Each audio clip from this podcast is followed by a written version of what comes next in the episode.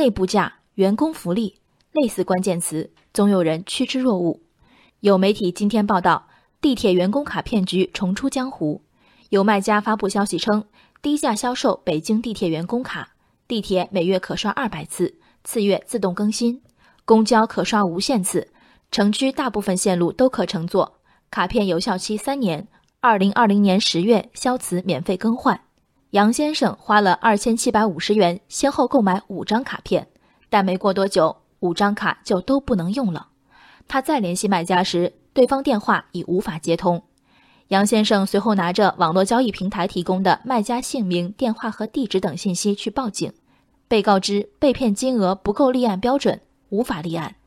地铁员工卡本身是合法真实存在的，杨先生们拿到的员工卡却是非法复制的克隆卡。虽然卖家声称可使用几年，但一般使用几个月后就会被封号。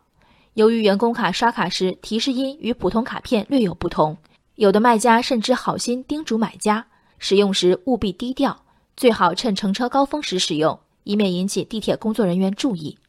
如果有人往你怀里塞个小婴儿，告诉你谨慎行事，见到警察低头绕路走，哪怕你正求此心切呢，你敢接吗？买卖人口和伪造、倒卖伪造有价票证的严重性当然不在一个量级。人人知道前者严重性，对着地铁票却可以理直气壮地说：“我不知道这是违法的。”所以有祖训，勿以恶小而为之。世间受骗者当然有糊涂的、智力不足的、为人利用的，但也绝不乏鬼迷心窍的、装糊涂的。按正常逻辑和交流能力设定，一张定价低则几百、高可达两千元的地铁员工卡，买家下单时难道不问几个为什么吗？使用期限一竿子知道了三年后，这么漫长的信用期，不需要找随处可见的地铁运营官方确认吗？这其实是一场装傻大赛。杨先生们知道员工卡是非法的，卖家知道杨先生们知道员工卡是非法的，杨先生们也知道卖家知道他们知道员工卡是非法的，甚至最后告知杨先生无法立案的警方，大概率也是知道杨先生早知道员工卡是非法的。看破不说破，还是好朋友。贪小便宜者和爱哭诉血汗钱打水漂者，往往是同一批人。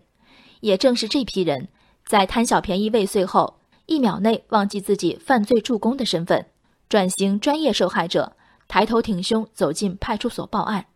这是认定了剩下所有人智商欠费，没他最精明，还是欺负警察叔叔工作忙，为人憨？克隆卡卖卡的人当然该抓，而大多数买卡者买赃自用的一刻起，就该想到最后的结果。人生海海，见微知著。我是静文，往期静观音频，请下载中国广播 app 或搜索微信公众号“为我含情”。